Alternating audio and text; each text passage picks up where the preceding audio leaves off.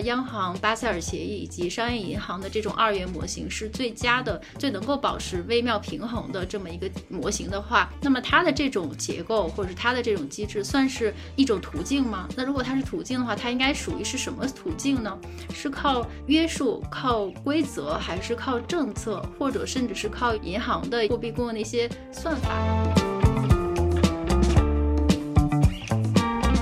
决定印出来的这些钱应该给谁呢？这实际上是个问题的关键啊！这就是为什么我们要提出第三问的原因。你可以说世界上根据你的意愿，你是天降伟人，你政府说的就是对，然后你精确计算出了现在需要二百万亿。好，OK，我们承认这两个问题都对。那我请问你，这个钱往哪儿发？发到谁手里？发到谁手里才达到了你的目标？这个问题你能回答得了吗？说如果一百万上交百分之十准备金还剩九十万，于是能放九十万贷款是吧？可你别忘了，等你九十万放出来的时候，你的银行的总存款是一百九十万呀，不是九十万啊，对吧？难道这九十万跟前边那一百万难道是 non-fungible 的吗？不是一样的货币吗？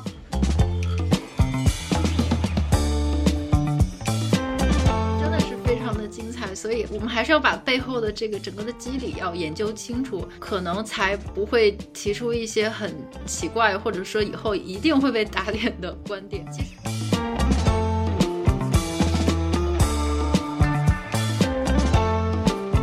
大宗商品怎么诞生外生货币？你来告诉我吗？货币从哪儿来？是挖矿出来吗？比特币也可以挖矿啊，铁矿石也可以挖矿。就是说，哎，我是不是从地底下挖出一百万吨铁矿石？这个世界上就相应增加了买这铁矿石的货币吗？那货币是从哪儿出来的呢？是这个铁矿石的矿场主在区块链上登记的吗？还是这个？铁矿地所属国的这个主权国家的政府说：“哎，因为有这么多铁矿石，我要弄这么多货币来啊！反正我先不管怎么传到最终人手里，反正他就应该有这么多。那你就算决定了，那请问，这个货币它怎么能够传到那个想买铁矿石的这个人手中，然后来买你的铁矿石呢？”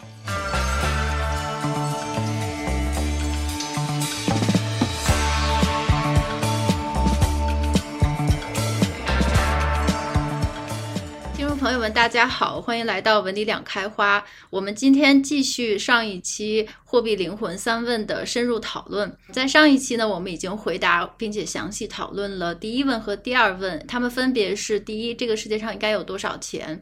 第二，谁能够决定应该有这么多钱？那 Will 老师呢，就这两个问题呢，我们从各个角度进行了深入的探讨。那我们这一期呢，就对第三个问题以及相关衍生出来的其他一些问题进入深入的讨论。现在就剩第三个问题。第三个问题呢，就是如果说我们回答了前两个问题，那么第三个问题就是通过什么途径我们可以达到这个数量呢？那这个数量也就是指的最合适的货币的供给量以及货币发行量。对这个问题呢，其实我没有太多的想法。法，因为这个问题的字面意义上比较简单，我理解应该也不会有太大的失误。我唯一的想请教 Will 老师，在 Will 老师论述过程中的问题呢，就是说，如果我们觉得央行巴塞尔协议以及商业银行的这种二元模型是最佳的、最能够保持微妙平衡的这么一个模型的话，那么它的这种结构或者是它的这种机制算是一种途径吗？那如果它是途径的话，它应该属于是什么途径呢？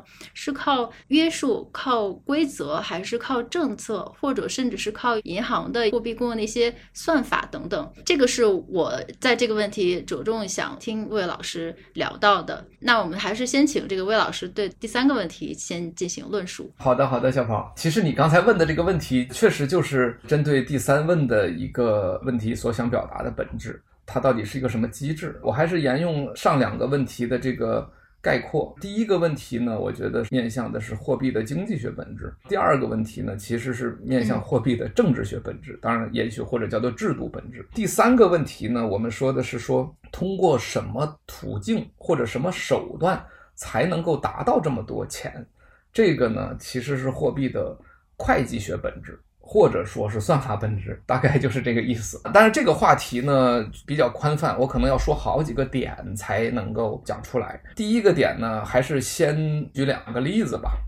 第一个例子呢，还是回到比特币。比特币对这个问题呢有很清晰的回答，就是通过挖矿，因为只有挖矿才是产生新比特币的途径。比特币的交易手续费，比如说我付出的交易手续费，那是被矿工收取了，那相当于是我的比特币转给了矿工，它并没有产生新的增量。而比特币回答的这个问题就是说，通过挖矿奖励给矿工，至于他们怎么再去处置、再去使用这些币，那是后续的事情。但是货币已经被增发出来，这也就是。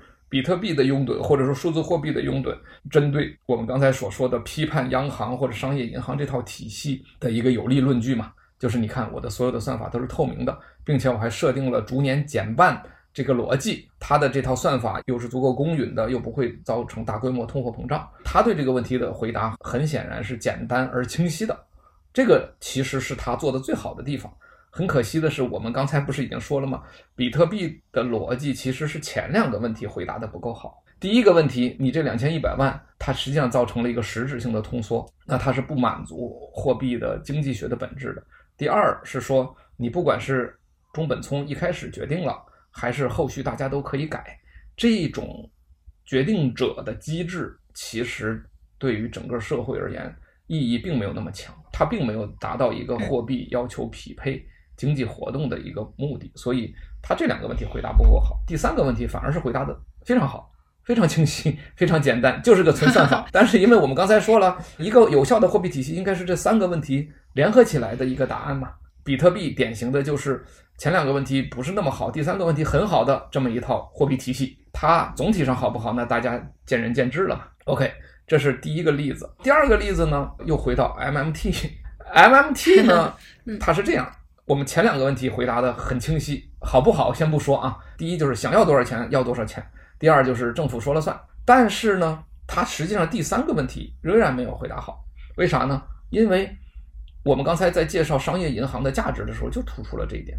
我们假设 MMT 是个有意义的东西，那我请问，政府决定印出来的这些钱应该给谁呢？这实际上是个问题的关键啊！这就是为什么我们要提出第三问的原因。你可以说，世界上根据你的意愿，你是天降伟人，你政府说的就是对，然后你精确计算出了现在需要二百万亿。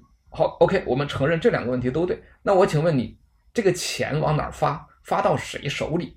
发到谁手里才达到了你的目标？这个问题你能回答得了吗？因为我们刚才已经举过例子了，要不你就承认计划经济有效性呗，直升机撒钱，对呀、啊，要么你就防止不了政府的道德问题呗，要不然你就是说我那个子项就是说我有个答案，全民基础收入，那么你是否说 MMT 的理论增发出来货币永远都是全民基础收入呢？就是你必须要回答了这个问题，你才能够告诉大家你整个货币体系是什么。MMT 就是很显然就是前两个问题太简单了，好不好不说，立刻回答得很清晰。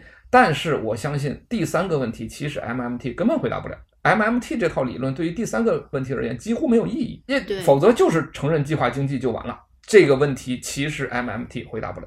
所以我想说的是，通过这三个问题组合，每一个问题有了完整的答案，才能是一个有效的货币体系。现在大家在那儿天天争论的就是 MMT 到底好不好呀？是不是什么财政约束啊？等等等等这那的。但是大家别忘了，MMT 大家都同意了之后，它才会造成灾难的，因为你第三个问题根本没回答嘛。我举这个例子就是想说，第三个问题的重要性是在这儿，它是货币的会计学本质或者算法本质。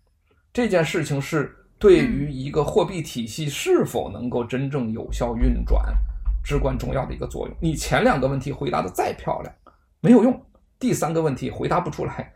还是一样完蛋。非常同意。我现在特别想点评，我插一句话 啊，好的好的。为什么 MMT 经常会给大家非常深的困惑？真的是发自内心的困惑。就算你是学过货币银行学的，就算你真的是研究经济学和金融学，你经常会被他的说辞或者他的这个论述搞得非常懵逼。他为了回答第三个问题，也就是说我怎么样才能够达到用政府来发钱，并且可以无限量发钱来支持整个这个经济的方法，也就是魏老师这第三个途径，他用了很多论述，会把你搞得很晕。就比如说，他为了论述这个体系，他是说，实际上这个政府他是讲财政，在他的论述中，我们理解的 M 零和 M 一其实是一回事儿，他其实是把 M 零和 M 一混同在一起。他跟你的论述是说，那我们现在整个经济中流通的整个货币的话呢，它其实既包括 M 零，也包括 M 一，也就让你觉得，哦，那既然如此的话，那么财政它可以直接通过央行来发货币，它可以起到同样的效果。这样子论述的话，如果你不是对这个 M 零和 M 一，或者说像魏友老师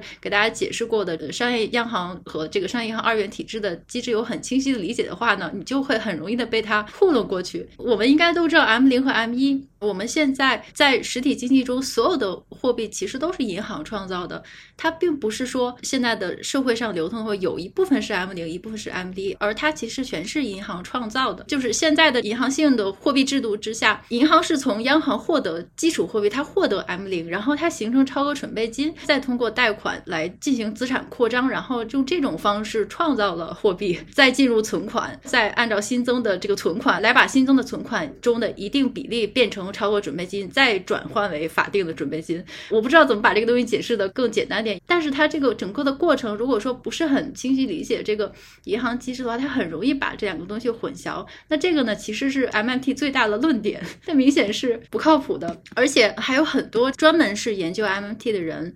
比如说，包括这个 Stephanie Kelton，他写过很多书嘛。最近一本书特别特别的火，就是那个 Deficit Myth，财政赤字之谜。以他为代表嘛，就很多人他会把整个目前你看到的这些货币的现象，或者说整个经济运行体系的这些现象，他把现象当做理论，他告诉你看到这些现象其实才是真相。这样的话就特别有迷惑性。其实我最早了解到这个 MMT 这个词儿，是从那个法兰克纽曼，就是之前深发展的前行长，是我们国家第一位引入的美国的银行。行长嘛，他之前是克林顿时代的副财长，他其实也写过很多书，他其实就是一个 MIT 的非常大的支持者以及代言人，而且他的身份呢又是来自于金融一线，所以他经常会以银行。就是我是在一线，我知道整个这个货币是怎么运行的，因为我天天就是在金融一线来做这件事儿的。他从这个角度来论述为什么 MMT 很正确。他还举了个例子说，他当年在财政部工作的时候，他发现其实大家都有一个默认的设定。他发现美国的财政部在联储的账户中呢，他总是有钱，而且呢是你第一开始就是有钱，在你这个财政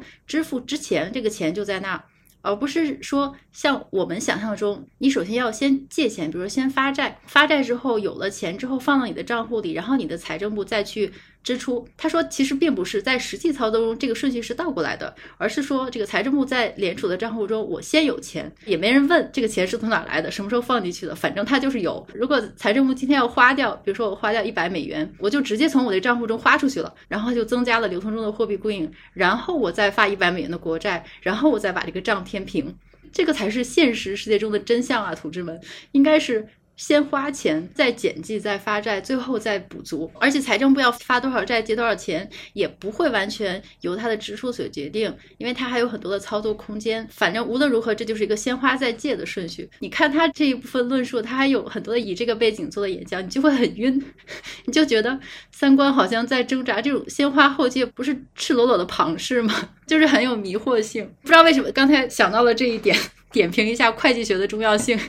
啊，对的，我发现小跑确实思维很快啊，每一次都开始提前点到了下一期的重点啊，我又剧透了，正好撞上。对，刚才你说的这套逻辑呢，我觉得非常有意思。他说的这套操作性的逻辑都是完全正确的，因为他实际上就做这个操作，嗯、而且确实，等会儿我要讲的这个机制就包括这一点，确实很重要的。但是，就是他的这套操作逻辑。不能够得出 MMT 的正确性，因为我们刚才已经说过了。为什么我不会去讲 MMT 在操作层面的问题，而是讲核心在于说你是否承认政府决定钱多少是一个有效的社会机制？因为如果政府决定钱多少是一个有效的机制的话，那么第三个问题你也不用回答了，因为那就是政府想给谁就给谁嘛。就你不管通过基础收入，还是通过你刚才说的国债。什么先花后借，所有的一切，在操作层面都是完全没有问题的。所以 MMT 的最核心的问题还是要回到说，由政府决定这世界上有多少钱是不是一个合理的东西。所以 MMT 的核心本质还在这儿。你刚才提到的这一点，确实一下子就说到了我们下边要讲的重点。这样的一些问题，其实它是针对第三个问题的回答。它完全不能反向导出针对第二个问题的回答。这也就是为什么我们说用这灵魂三问，用三个问题的组合才能得出一套货币体系来。就是你刚才说的这位名字，我还真的有点记不清了。Frank Newman，这个深发展前行长，这就是诡辩大师。就从我们的思考框架来讲，他要以对第三个问题的回答来反向得出第二个问题的答案，其实是一种诡辩术。那下边我们就开始讨论这第三个问题。第三个问题确实讨论起来会比较复杂，因为它有好多的点，所以它是一个技术性的原理，或者说一个会计学的原理。首先，我们当然要介绍的第一条就是所谓的贷款创造存款的理论，这是我们国家 现在很多人这么叫的，其实在西方国家就叫做。信用创造理论其实就很简单，这么简单的一个理论。我们来说说这个背景啊，大家可能有注意到，央行有一位前处长孙国峰先生啊，他的这个事情最近有点刷屏，这个我们就不说了。那么大家可以去查新闻看看是什么问题。那么我要想讲的是什么呢？就是孙国峰先生呢，他在中国的金融界应该说也是一个很有意思的人物。其实是他最早在一九九六年通过一篇文章。来去正式的提出所谓贷款创造存款的理论，当然这是在我们国家，什么意思呢？这个背景我想学过比较老的货币银行学，甚至今天我们。货币银行学的课本可能还在以讹传讹的那套理论，就是存款货币理论的人，他可能会对此有一个感觉。以前我想大家都听说过所谓货币乘数理论，货币乘数理论的这个逻辑是什么呢？这个商业银行它可能比如说有一百万的存款，那么它可以放出来一部分贷款，那放多少呢？那当然不能全放，我要比如说交百分之十给央行做准备金，因为别人要提走的时候就用这准备金支付嘛。这就逻辑就是那种八个瓶子七个盖儿的那个逻辑，就是存款货币理论。那么于是呢，我可以放九十万的贷款，那这个九十万贷款呢，产生了对应的存款，因为九十万贷款出来也是贷款人的钱嘛，于是又有九十万存款。那么这九十万里呢，我又得拿出百分之十交央行准备金，于是还剩八十一万，然后我就又可以这么贷，贷贷贷贷贷呢，那么最终能产生多少货币呢？这是个数学极限嘛，就是这个存款。准备金率的倒数，减一不减一不说了，因为减一不减一取决于你要不要把初始存款算进去，能理解吧？这这是纯数学的描述啊。存款准备金率的倒数就是总量，存款准备金率倒数减一就是抛除了初始存款的那个派生货币量，这是数学上稍微精确一点的描述啊。啊，OK，不说了。但是这套总体的。逻辑其实，在技术上，在数学上或者会计学上，根本就是错误的，是一个完全错误的一个理论。因为什么呢？因为 第一步就打脸了。因为你说，如果一百万上交百分之十准备金，还剩九十万，于是能放九十万贷款，是吧？可你别忘了，等你九十万放出来的时候，你的银行的总存款是一百九十万呀，不是九十万啊，对吧？难道这九十万跟前边那一百万？难道是 non-fungible 的吗？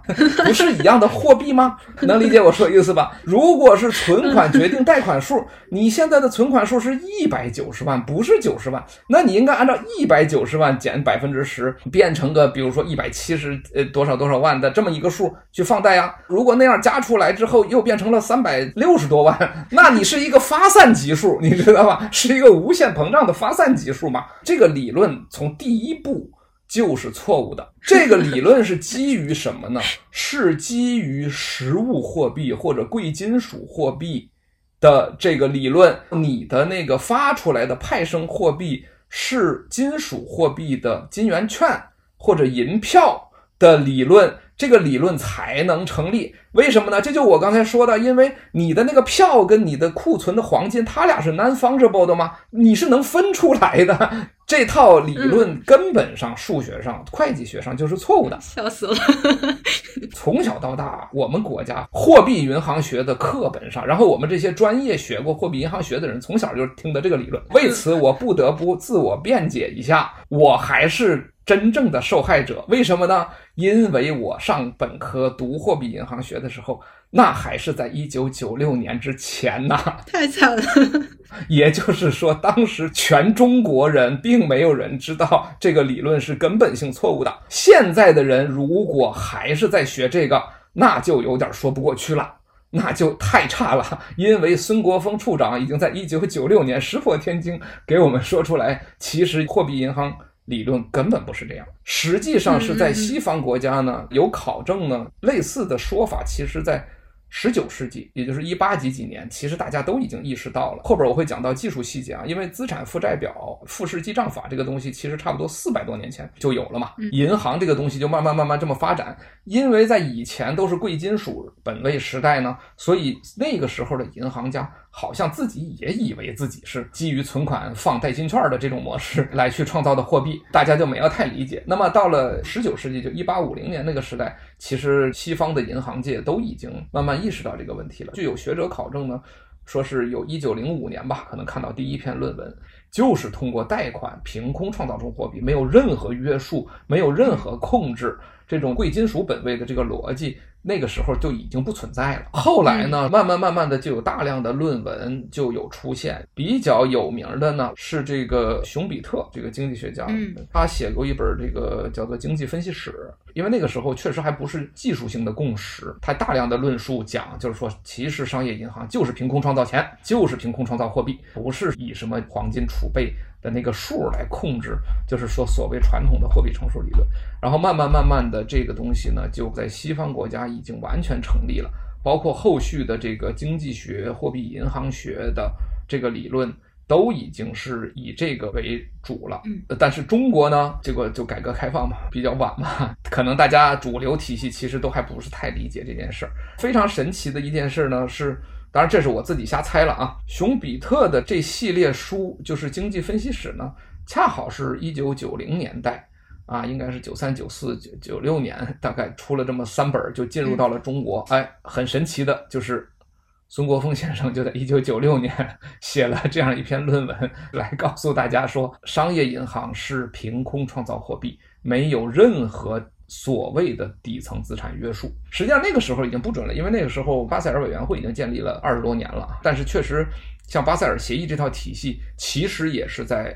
那个年代才逐渐完善起来的，这个等会儿我们再说。现在回过头来一句话，我们刚才已经讲了，银行创造的贷款是紧密的跟经济活动相结合，所以它是最有权知道应该放多少贷款的人。现在第三个问题就是，请问这个贷款是怎么创造出来的呢？其实就是你跟银行说我要贷款多少，银行批准贷款多少。他就在资产负债表上凭空创造出来这么多钱，这件事情其实就是现代信用货币体系最最核心的一个地方。然后我们刚才说的已经提前说了一些央行对于商业银行的约束，巴塞尔协议的约束，其实都是围绕这个的。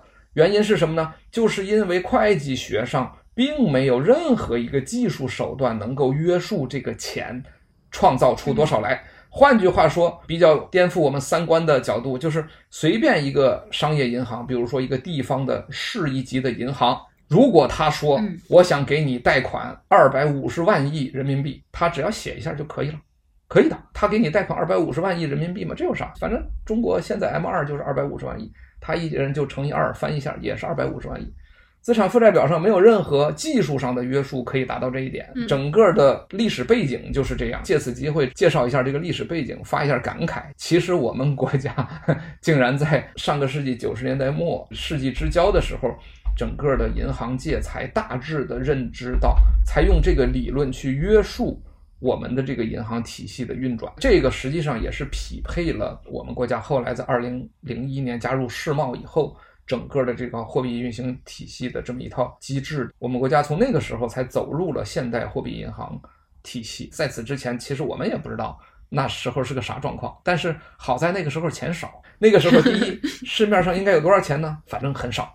第二呢，谁决定的呢？那可能是央行决定，也可能是财政部决定的，也可能是谁决定。但是无所谓，反正钱也少，所以危害性也小。但是后来我们加入世贸了，经济体量也上来了。那好，在此之前，我们就已经用现代的货币银行体系来看待我们的货币制度了。所以这个事儿呢，也就算是正好就巧合了吧。关于这件事的这个背景呢，我以前不是二零一五年写过一篇文章吗？里边有很多敏感的东西，今天也就不说了。大家可以去关注那个时间点，我们国家。出台了商业银行法和中央银行法，那里边有些条款是怎么写的？它的目的是为了什么？今天我们就不说了。但是总体上就是说，你一个国家的货币体系、货币当局，你只有认识到说货币是商业银行，包括央行啊，央行和商业银行凭空创造的，那么你才能够去想其他的手段去约束它嘛。你如果都没意识到这一点，那你就。完全脑子就是里边都是浆糊，那你就是大笔一挥，你想多少钱就多少钱嘛。就像你刚才说的，实际上很多不断的有这种货币崩溃的这种本性都没有认清楚。比如说我在那文章里写的就是，当初我们国家央行创造性的用了一个指标来约束了我们的国家的货币发行，这就是我们落实到机制里边的原理了。那个是跟巴塞尔协议没关系的，叫什么呢？叫存贷比，这个是一个特别误导的一个指标。为什么呢？因为它让你看上去就以为是根据刚才我们说的传统货币乘数理论、存款货币理论创造出来的一个指标嘛，就是用存款约束贷款嘛。你要有多少存款去约束这个贷款？所以非常神奇的是，存贷比的这个指标大大延迟了我们国家。整体上认知现代货币体系理论的这样的一个进程，因为大家以为说哦，存贷比哦，存款货币货币乘数，我懂了，大概就这么回事。百分之七十五，我为什么二零一五年写那个文章呢？就是因为二零一四年的时候，我们国家央行颁布一个规定，说存贷比不再作为刚性约束了。为什么呢？因为那个时候我们国家的银行大部分已经根据央行的监管体系，已经进入了一个巴塞尔协议的体系化的一个约束机制了。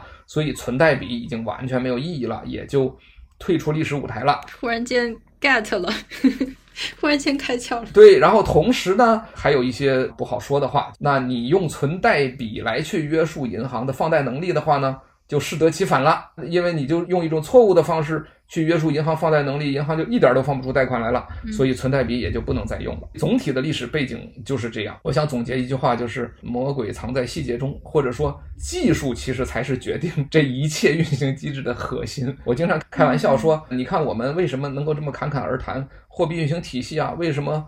我们说，哎，我们觉得这套理论解释是对的。为什么有那么多人说，哎呀，我这个货币应该这么设计，那么设计？我们简单说一句话，就是会计学原理不支持你的这种说法。你 从会计的角度来讲，你这个说法操作不了，没有用。就是你把一二说的都再清楚，没有用。到了第三条，会计上怎么记账这件事儿，你做不到。那你的这套货币体系的理论其实是无效的。那这块儿呢，等会儿我可以举好几个例子来说一下，就还是结合我们刚才举过那几个例子。我觉得这件事儿是个特别有意思的话题。讲到这一点，基本上就是说，我们把信用货币运行的机制讲清楚。第一，没有什么技术性的约束能够让银行创造的钱的数量得以控制。第二，恰好因为这一点，所以我们必须有一些外部的约束机制去约束他们。大概就是这样。先说到这些，非常非常精彩。我觉得我要把王宇老师二零一五年那个颠覆三观的文章贴到 newsletter 里，这应该没什么问题。嗯嗯、大家可以再结合曾经的，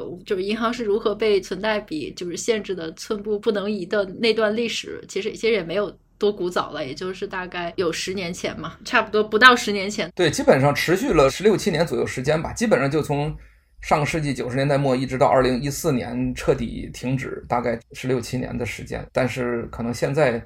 对那段时间没有人太关注的话，嗯，可能就不了解这段历史。这个真的是非常的精彩，所以我们还是要把背后的这个整个的机理要研究清楚，可能才不会提出一些很奇怪或者说以后一定会被打脸的观点。其实刚才王文老师的这段论述也呼应了我们上一期把第二个问题的讨论，就是说在讨论谁能够决定有这么多的钱的时候，我们的结论就是央行和巴塞尔协议商业银行的二元运行机制其实上是取得了。一种非常精妙的平衡，而这种平衡的代价呢，就是你要先失去自由，才能获得自由。要从不同的维度，从银行层面，从国家层面，从整个这个金融体系的层面，都要有一些相适应的约束，才能够达到一些精妙的平衡。吴越老师可以继续你刚才的例子，你说有好很多例子来印证，请继续。还是举第一个例子啊，我觉得可能直接关系不那么大，但我很想说比特币的这个例子呢，它的这套运行机制，大家会发现一件事情，里边没有资产负债表，只有 block。比特币它只是个电子现金系统嘛，就严格意义上来讲，我们说它真的是个电子现金系统，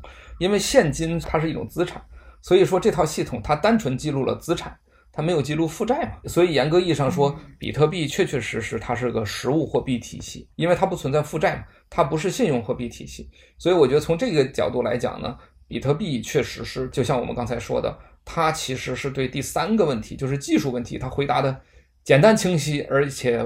无懈可击，因为它根本不是你这套体系当中的东西。我们只是在说它的第一个问题，第二个问题回答的不一定那么好，但是第三个问题，从我们技术的角度来讲，比特币的体系跟现代信用货币体系就是。两套机制，它们之间互相没有任何关系，所以不能够彼此用对方的约束来要求它。然后挖矿基于所有这套技术分配性体系，它都回答的很好。这是比特币拥趸们可能在这个程度上还是引以为自豪的，这个倒没有问题。但是我说到有一点比较可笑的事儿呢，就是有一个日本人啊，他提出来说比特币叫做三式记账法，你听说过吧？应该听说过，这网网上可以查到，这个日本人先提出来的，然后还被很多人啊说，哎呀，对，很牛，比特币三式记账法，为啥呢？因为我把钱转到你那儿，我还能看到你的资产，你知道这意思吧？因为资产负债表不都是各自私有的吗？你上市公司要披露资产负债表，你还要披露。现在好啊，链上数据都是透明的，我都能看到你那儿有多少比特币。你要说，哎，不光有资产方、负债方，还有第三方，说这个叫三式记账法。哎，我觉得这个就是太可笑了，会计学原理都没学通嘛。这个是一个资产流转的一套体系。跟这个复式记账法有毛线的关系吗？它里边都没有负债，哪来的什么三式记账法？三式记账法起码是你要有资产有负债，你再加一个什么新的维度嘛？比如说你叫对方资产或者对方负债。说三式记账法的人大概是想说这个，但是我觉得这个就是。有点演绎了，所以我觉得比较可笑。对，估计是把这个区块链的 ledger 直接翻译成这个账本了，直接是会计方面的账本。对对对，数字货币这套逻辑，它跟什么资产负债表这套信用货币体系根本就没有关系，这就扯不到一块儿去。这也是它的价值嘛，这是第一个点。然后第二个点，我们来说一下 Zoltan 同学 啊，Q 到了 Zoltan。呃，举一个例子啊，为什么我会在第一时间就反映出？你还记得当时我们在聊布雷顿森林体系上说，我对 Zoltan 看到他这套理论，第一个时间评价就是，他是一套错误的框架，得出了一个可能正确的结论呢，你知道吧？哎，我们用货币灵魂三问来分析一下。Zoltan 同学他说，所谓大宗商品绑定的货币，其实他对第一个问题和第二个问题，严格意义上说回答的都不错。第一个问题就是世界上应该有多少钱嘛？那我跟大宗商品的总量相关，这很合理啊，因为整个世界经济宏观的角度来讲。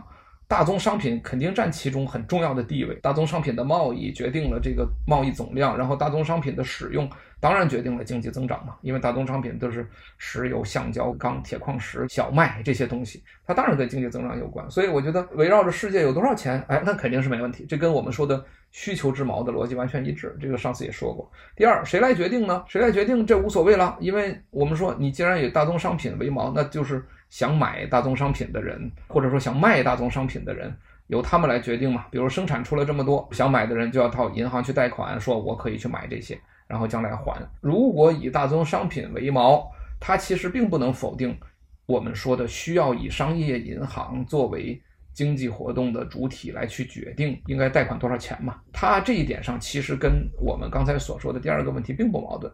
哎，结果第三个问题就来了。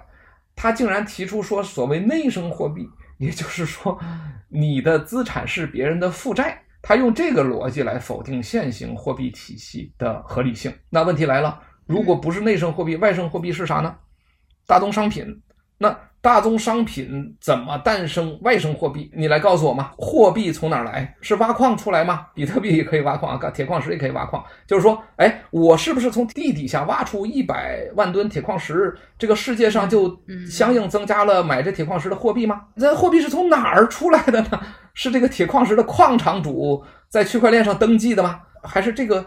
铁矿地所属国的这个主权国家的政府说：“哎，因为有这么多铁矿石，我要弄这么多货币来啊！反正我先不管怎么传到最终人手里，反正他就应该有这么多。那你就算决定了，那请问这个货币它怎么能够传到那个想买铁矿石的这个人手中，然后来买你的铁矿石呢？你没有任何一个渠道能够支撑说不采用当前的信用货币体制，由央行放贷的这种。”以债务为货币的逻辑，你能够找出一条途径来说，那个货币是怎么创造出来的，来匹配这个大宗商品的交易量、贸易额或者总量呢？到了第三个问题就卡壳了。实际上，我们就是说，一定要三个问题来联合起来看。我觉得 Zotan 同事他就是这样。我不知道啊，按理说他是研究美联储、研究货币运行机制这么详细的一个人，他应该关注这些细节，但是。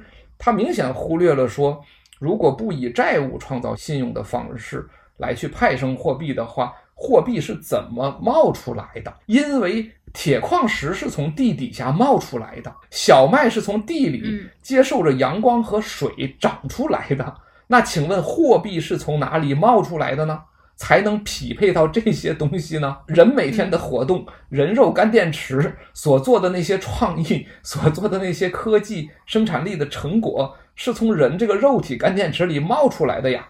所以，我们必须有一个凭空冒出来货币的一套机制，才能去匹配这些东西。那请问这个机制在哪里呢？啊，我不是说一定没有，但我说。如果招生同学能够创立一套全新的货币体系，他只要把第三个问题回答好，那他才是真真正正的创立一个全球新的货币时代的一个人。第三个问题回答不了，就是我说的资产负债表就不支持你的论点，你说破大天也是没有用的。对，会计学原理不支持你的论点，你说啥也没用。哎，就这么简单。我们举这个例子就想说明这一点。有太多人，他们所理想的货币体系应该是什么样？没错，你所说想的应该是什么样，一定能够很好的回答第一个问题和第二个问题。他们都是理想国，但是到了第三个问题你就卡壳。你要把它实现出来。到了第三个问题，你就被打回原形，你就被现实。被会计学原理无情的打回原形，就是这么一个结果，没有其他的可能性。这是第二个例子，你可以先说一下，等会儿我再想想，还有一些例子可以聊。嗯嗯，没关系，你先说。没有太长点评，就是还是 Zoltan 这个，你把外生货币直接说以物换物不就完了吗？啊，对啊，那就不要货币嘛，你就取消货币嘛，可以的。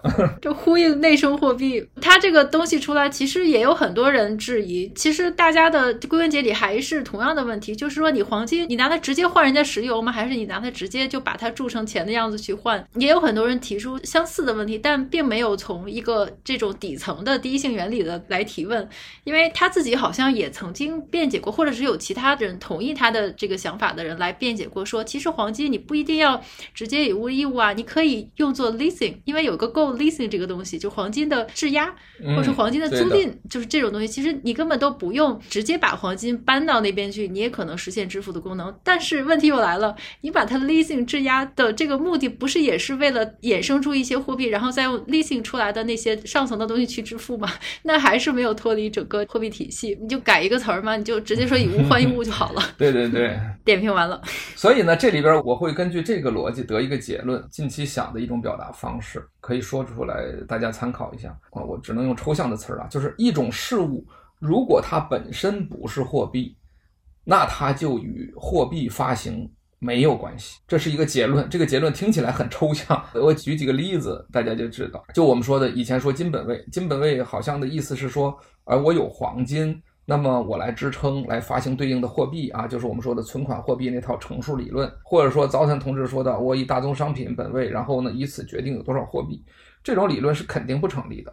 因为什么呢？很简单，如果这种东西本身不是货币，那它就一定有一个相对于货币的价格。如果它有一个对于货币的价格，然后你又要把它作为货币发行量的一个相关参数、一个指标的话，这就是个死循环。这个死循环导致的就是我们看到的 Terra Luna 这样的死亡螺旋。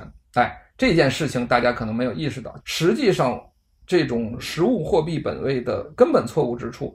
就是在于它是个死循环。如果它不是货币本身，它却充当货币之锚，那它一定是死循环。就是一旦它本身的价格产生波动，就必然导致货币量的上涨或者下跌的话，那它一定最终进入到一个死亡螺旋里边，然后带动它自身也崩溃，带动货币也崩溃。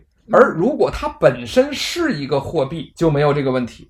哎，这就我们经常说的，比如说我们国家在很长一段时间里。其实是一种以美元为锚的一种货币体系。换句话说，某种时候来讲，为什么我们说存贷比能够实行那么多年呢？其实是这件事情。这个细节我们就不说了，大家可以去看相关的文章。因为美元本身是一个货币，所以它跟另一个货币之间只是兑换关系，不是价格关系。就我不是用人民币去买美元，然后这个美元的价格有波动，美元对人民币的价格是在美国那边的信用来支撑的，它不是市场上一个商品对人民币的价格，所以它就没有这种死循环，它就没有这种死亡螺旋。所以我们会看到说，世界各国，我们不是说这是好事儿。但是比如说东南亚金融危机，他们的国家本币会崩溃。但大家什么时候听说过这些国家的货币本币崩溃，然后美元也跟着一块崩溃了？不可能的嘛！因为美元是美国那边的商业银行，它的经济体系、它的主权信用支撑的，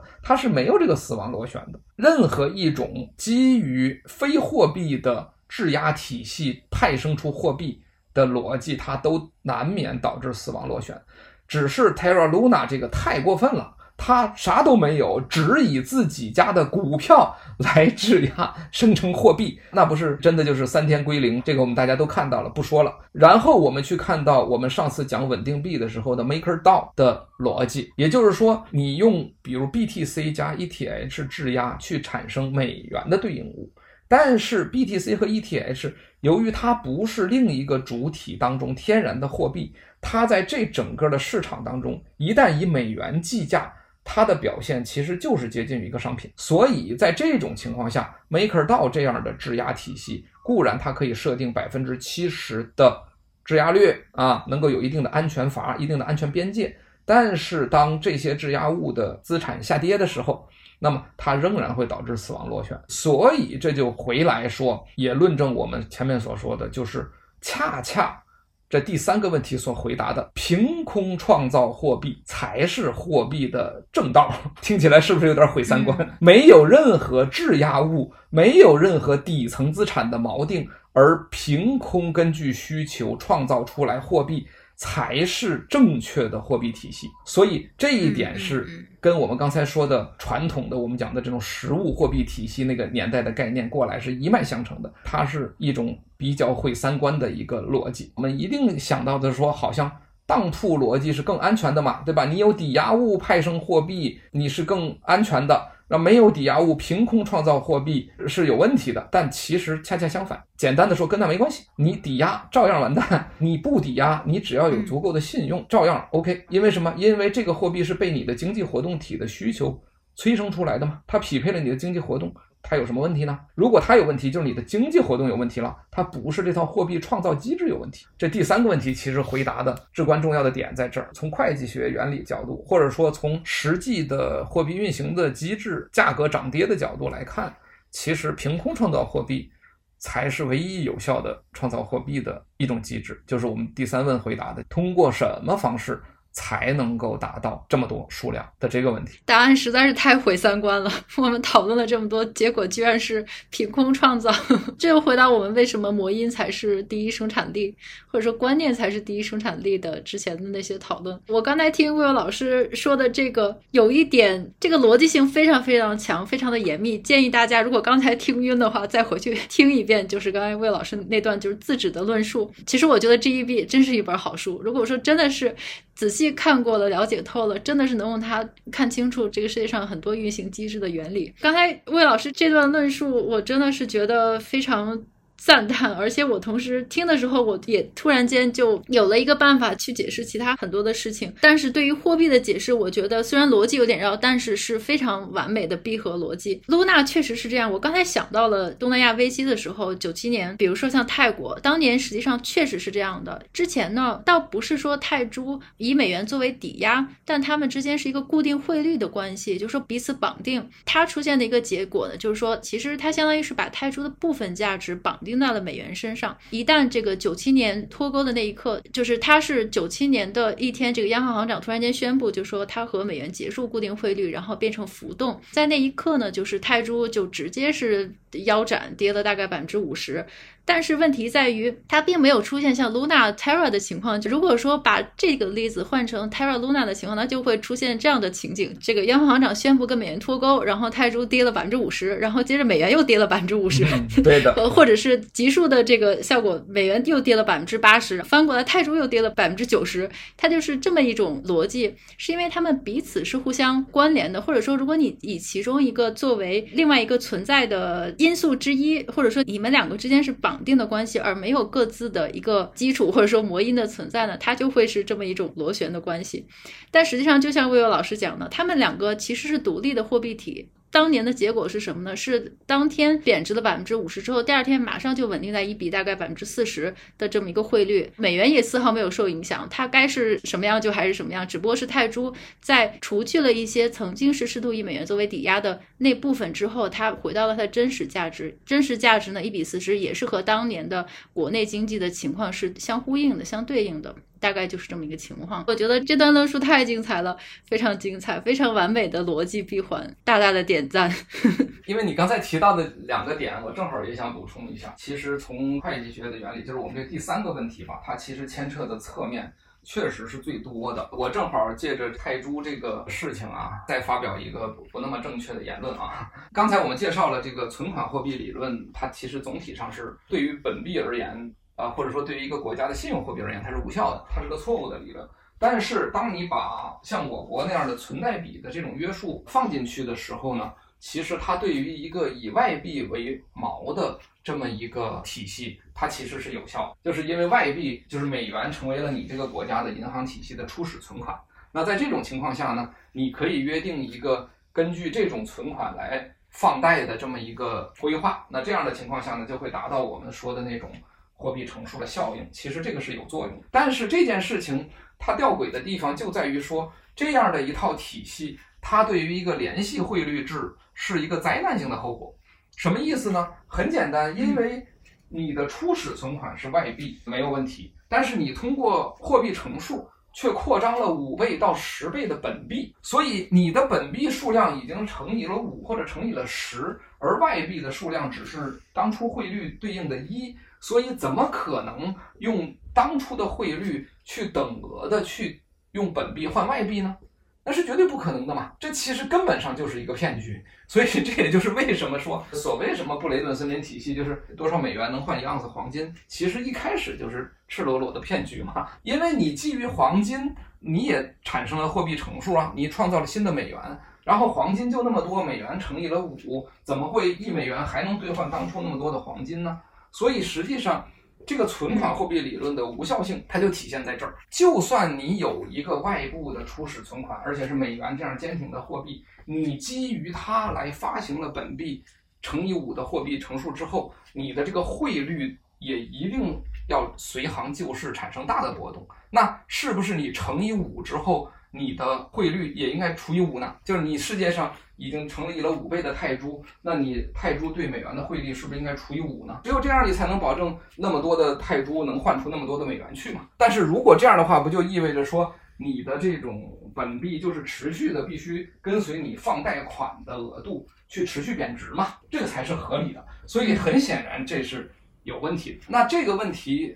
为什么一直没有人提出来呢？这件事儿，我觉得是跟各个国家的这个货币兑换制度是有关系的。我这里提出一个逻辑啊，可能听起来政治不太正确，就是说一个国家必须允许它的所有的主体去持有外币，合法的持有和使用外币。当然，使用外币的前提是你对外做贸易嘛。那在这个时候呢，我是允许你持有的，而不能够采用一个所谓强制结汇的一个方式，要求你把。外币全都交给央行，因为当你把外币全都交给央行的这个过程，央行就要给你对应的本币。而我们都知道，央行创造本币它也是没约束的嘛，因为我们都已经说过了，货币的创造就是凭空创造的，央行也是凭空创造的。所以，当你把外币交给央行的时候，央行给你对应的本币的时候，就完成了第一轮的货币创造，下来就是货币乘数了。所以，实际上就导致你的国内的本币。其实是不适当的对外币形成了一个乘数效应。那为什么说不适当呢？我举个例子，比如说你外贸当中挣了一百万美元，其实其中九十万美元呢是应该在你下一轮采购原材料的时候呢又支付给国外，只有十万美元是你的利润可以用来发工资，可以用来生活等等这那的。那么如果你始终持有这一百万美元，你会把其中九十万美元再去国外买东西，只有十万美元，你才会进入到本币体系当中派生出针对十万美元的本币贷款。所以这个时候，你的国家的货币增量是以十万美元为基础产生出来的。所以我不管你的贸易量多大，你其实货币的增量是高度受限的。在这种情况下，其实你国内的货币的总体膨胀量的速度是限制很大的。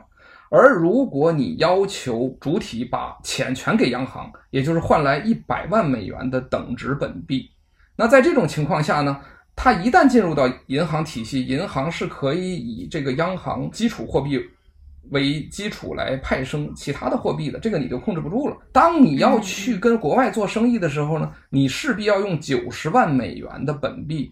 去换取九十万美元的外币，然后把九十万美元拿出去。所以此时你看到的是个什么状况呢？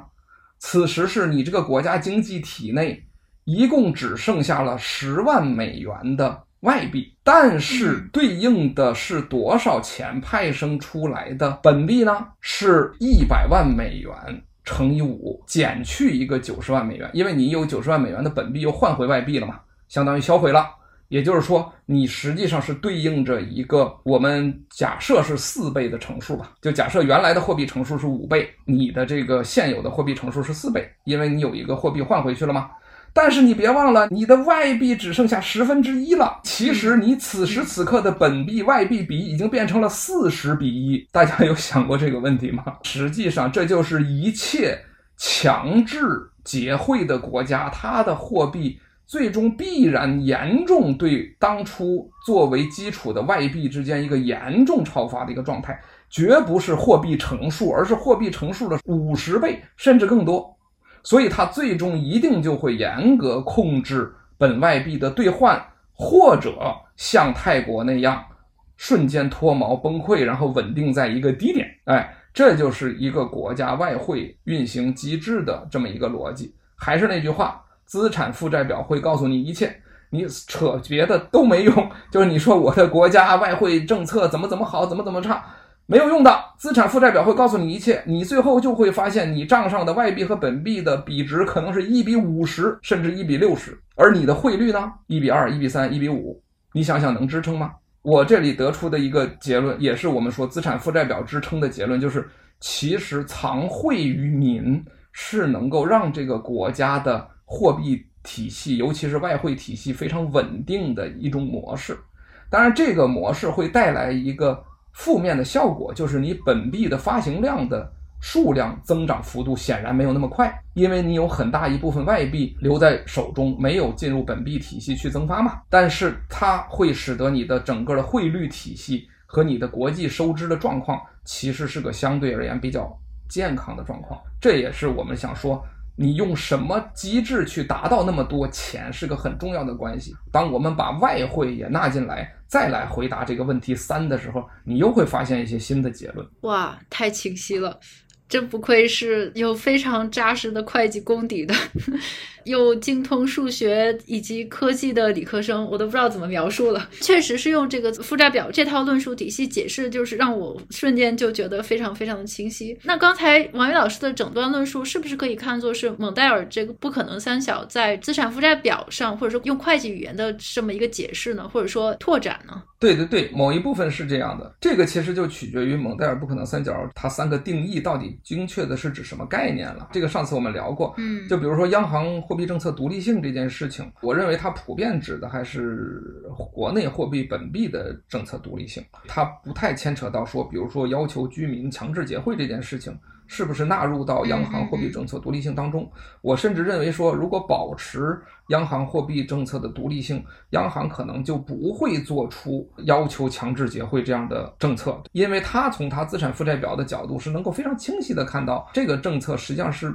不利于资产负债表的健康的，这个肯定是跟蒙代尔不可能三角肯定是有关系的，但是它是应该是一种间接的关系，或者说两者之间不是一个完全互相能导出的关系。嗯嗯，只能是说在某些逻辑上或者说解释这个能力上有一定的关联程度，但明显是用会计方面或者资产负债表来解释非常清晰，马上就看出来这是一个九十万美元和这个一百乘七再减九十的关系，就更清晰而且更不容辩驳。但是这一段讨论，我觉得。觉得还是非常有价值，我觉得需要仔细讨论一下，但是大家不要过度联想。说到这里为止，我还是再做一个总结，就是因为我们刚才说的那个问题没有百分之百做结论，我现在来把它这个问题做一个总结吧，引出一下关于这个巴塞尔协议的这个核心价值的问题，因为我们得回答一个问题嘛，既然存款货币的乘数理论无效。那么巴塞尔协议是怎么来解决这个问题，或者说央行是怎么解决这个问题的？那这里边当然又能派生出好多好多有意思的点。等会儿我可以介绍一两个。首先，我们先说承认了货币就是银行凭空创造的，那么紧接着问题来了，就是我们当然就不能够让商业银行有着这种无限的造币的冲动，就是它可以随便印嘛。因为我们保证这个货币必须是全国通行的。那在这种情况下呢，巴塞尔协议做了一个很基础的一个规定，就是所谓核心资本充足率。你的银行必须要有核心资本达到一定程度，然后根据此呢来去所谓我们叫做货币乘数二点零吧。你基于你的货币核心资本能够发行多少贷款。就是一个简单的这么一个约束。那核心资本充足率呢？它的指标定义特别复杂，因为巴塞尔协议也是二点零、三点零好多了。它有这个核心资产，有什么风险资产，各种各样的定义。然后每一种资产呢，都会有一个系数对应着核心资本的一个指标。如果是高风险资产，那可能就得，比如说只能乘以二十分之一，就只能相当于百分之五的这个核心资本。如果是比如央行的准备金，那就是一比一，就是我们默认央行准备金是核心资本，所以它跟核心资本充足率关系就是一比一。所以简单的说，巴塞尔协议一般规定呢是核心资本充足率呢，比如说以前二点零的时候有规定百分之八点几这么一个东西，后来不断的叠加叠加叠加，就是把一些风险资产你可以融入进来。那最终呢，我们简单说个结论，我们可以大概假定，银行有相当于核心资本的五到十倍的这么一个贷款能力，大概就这么一个意思。这件事儿呢也是非常有意思的，就是从统计的角度来看呢，它跟当初存款货币理论的那个货币乘数的那个值啊，恰好差不多，也是五到十倍。那我们怎么理解呢？我们可以有两个理解，第一说，那要不然就是凑巧了，但我觉得这个有点太过分了。第二个就是说，那你别忘了巴塞尔。委员会巴塞尔协议也是全世界的银行他们互相讨论出来的嘛，所以大家可能也都是认为说，就算是。存款货币理论的货币乘数理论是不靠谱，哎，但是这个比值好像就是这么多年银行运行下来也还可以。就像我们说的，一个国家如果完全以美元为存款货币基础，那它套用存款货币理论的乘数，差不多也得到的这么一个五到十倍的东西。哎，所以最后吧，不管是怎么样，大家可以简单的理解，就是基于巴塞尔协议的核心资本充足率，巴塞尔协议就硬性规定你。就比如说，实际得到的数大概就是个五到十倍这么个数，因为各个银行情况不一样嘛，有人可能吃准备金多一点，有人吃准备金少一点，大概就是这么一个情况。巴塞尔协议现在基本上全球的银行，就商业银行也都直接的去遵守了。当然了，商业银行肯定不可能说，我每天把资产负债表传给巴塞尔委员会嘛，让他们去审核。所以就是各国央行代行这个职能。各国央行实际上给本国商业银行的监管法律当中，采用了本国翻译过后的巴塞尔协议的核心资本充足率这样一个逻辑，然后要求商业银行说，你每个月、每半年、呃一年上交资产负债表给我，我把这个东西一汇总一算。好，你这个是满足核心资本充足率的要求的，所以呢，你就 OK。这一整个这套运行体制就是这么建立起来的。这里边呢，我就说一个非常有意思的点，你上网搜啊，很多学者都还在就这一点进行争论。说什么呢？说，哎，你不是说这个存款货币理论不对吗？说银行可以凭空创造贷款吗？那要是这样的话，为什么那些银行的业务员还在天天拉存款呢？听说过这个是个很好的问题，有很多学者甚至还仍然用这样的逻辑去来批评贷款创造存款的理论，说，哎呀，大概也不是凭空创造吧。也还是有一定约束或者一定供给侧之矛的吧，不然那银行同志为什么要去拉存款呢？你看银行拉存款，那不就说明存款对于贷款有控制作用？它只有拉了更多的存款，才能创造更多的贷款嘛。所以你看，哎，很有意思的一个话题。这个话题怎么解答呢？其实就是用核心资本充足率来解答。这就回到商业银行和央行的这个运转体系了。所谓银行拉存款啥意思？不就是两种可能性吗？第一，我扛着一箱子钱，比如五百万人民币纸钞，我就存进去了，这是一种。然后另一种呢，我无非是把我另一个银行的存款转移到你这儿来嘛。哎，这这两种情况嘛。那第一种情况好理解，为什么？因为纸币其实就是央行信用，纸币是很显然对应着央行准备金的。纸币进入到一个银行，其实就扩充了这个银行的央行准备金，它当然就扩充了银行的核心资本充足率。所以因此银行就有了。根据巴塞尔协议获得的新乘数，那就是新存进来这笔钱就又可以乘以五了，又可以放贷款了。但是从别的银行转过来的钱是咋回事呢？其实从别的银行转过来的钱，因为它是通过央行转进来的，所以它对应的是对方商业银行的央行准备金的减少和本行的央行准备金的增加嘛，所以也是拉进来央行准备金，扩大了核心资本充足率。这件事儿就变得特别有意思，就是说。好多的现象，你会发现，你以为用存款货币理论仍然能解释，但它其实底层的原理不是那么回事儿了。嗯，完全不是。嗯，大家只是在争夺央行准备金，所以然后这里边就会有更多很好玩的事情，比如说影子银行啊，这个银行同业存款为什么能成为影子银行？反正各种各样的东西，包括我们说数字货币在这个方面又是咋回事儿？到底有没有派生信用？包括银行的这个上缴，比如说银行的央行准备金率提升一个百分点，降低一个百分点，大家不都说能够释放什么什么多少存款嘛，信贷额度嘛？其实也是从这套机制来的。等于说表面上的现象看上去好像好多东西没变，但其实他们的底层逻辑已经完全进入到了央行巴塞尔协议这套体系和商业银行监管的这套体系了，就是应对一件事儿。就是银行可以凭空印钱，所以这套体系就随之建立起来，非常非常精彩。我觉得这个可能也是跟之前的存贷比造成的大家的对这个银行运营体系的这么一个理解是深刻相关的。因为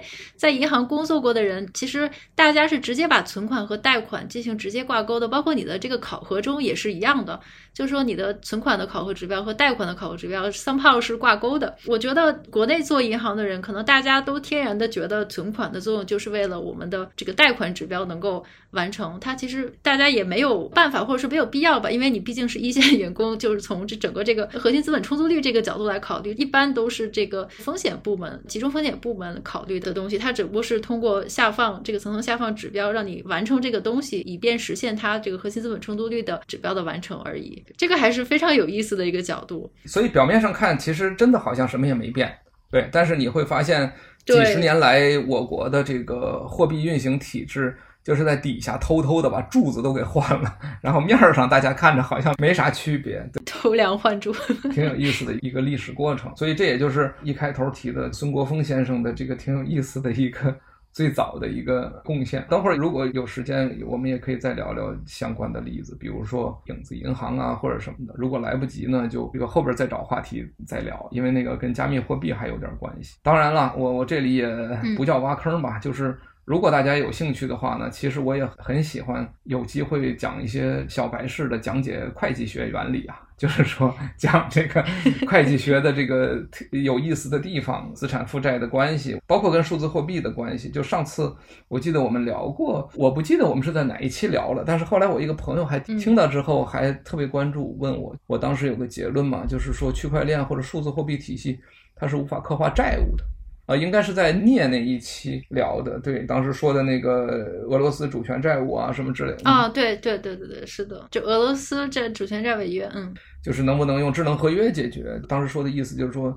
区块链和智能合约这套计算性的体系啊，它是无法刻画债务的这种计算的。这些事儿，我觉得后边有机会都可以聊一聊。对，我觉得只要 Will 老师这个话一出口，这坑就算挖下来了。基本上在文理点开花节目中，只要你说出这句话，就基本上上链了。以后一定要会安排。但是我觉得，其实我们之前有聊过，就是对于影子银行。或者说这个 crypto 会不会创造一个潜在的影子银行？我之前我记得我们在群里讨论过，就是对于这个呃现在的金融机构过度持有或者说持有定量的 crypto 会不会也造成了一种这个影子银行？但其实它是从三个不同的角度来看这个影子银行的问题。但我觉得其实也是非常有必要专门开一个话题，就是我们就是讨论影子银行以及加密货币领域中的影子银行。这么一个话题，对的，我觉得值得讨论。因为我实在是怕今天的话题已经是非常非常完整，主要还是围绕这个货币灵魂三问。我觉得到现在为止已经非常非常完整了。后面我知道，呃，Will 老师还有很多很多的可以分享，甚至是从这个问题延伸讨论出来的。那对于影子银行的部分，我们再开一个新坑。专门讨论影子银行。那今天的主题就是货币灵魂三问这三个问题。，Will 老师还没有补充的，或者说我又打断的地方？没有太多补充了，因为可能本来我们还准备了一些其他的讨论点，但其实各种的讨论点最终就是一句话：如果要有一个货币体系能够成立的话，那它必须能够有效的回答这三问。它这个对三问的答案组合在一起是一个有效的体系。那我觉得这一个新的货币体系还是有可能成立的。所以我觉得还是可以拭目以待吧。有可能这个。话题呢，我们可以在影子银行那一期里面再深入讨论。比如说，进入到虚拟世界，如果说用一个 smart contract 来完整的表达一个会计或者说债务体系这个资产负债表这件事儿，有没有可能用一个超计算机实现等等？我觉得会是非常有意思的讨论。但今天我觉得这三个问题还是非常完整，以前所未有的细节以及非常非常精彩的论述，Will 老师给大家把这个三个问题梳理了一遍。我觉得如果说听了我们这两期节目，如果还对货币理论有一些问题的话，我觉得大概率会减少一大半的问题。但如果还有的话，我们可以有在下次 AMA 中间讨论。总而言之呢，我觉得今天的讨论总结下来，还是这个我们现在的信用货币体系，尤其是央行商业银行二元货币体系，还是一个非常合理的模型。至少是假设，如果你想以除此之外任何方法，包括加密货币颠覆掉这个模型的话，你必须能够更完整、更好的回答这三个问题，起码得是比这个二元体系回答的更好。但是目前为止止，我们也在最近的一些事件上看到，这个答案大概率不如现在这个信用货币体系回答的好。对的，对的，因为今天其实没有集中力量讨论关于加密货币体系的事。我觉得在加密货币体系里，确实有一些对于其中一两个问题的新的答案，还是会挺有意思。就像小跑说的，也许我们后边再找一期。再聊这个问题，必须得安排上。好的，那今天呢，我们对于这个货币灵魂三问的讨论分两期就到此结束，应该是目前为止最完整的论述了。我们今天就这个问题就讨论到这里，那请大家期待我们今后的讨论。非常感谢，谢谢 Will 老师。好的，谢谢小鹏，好，再见。好。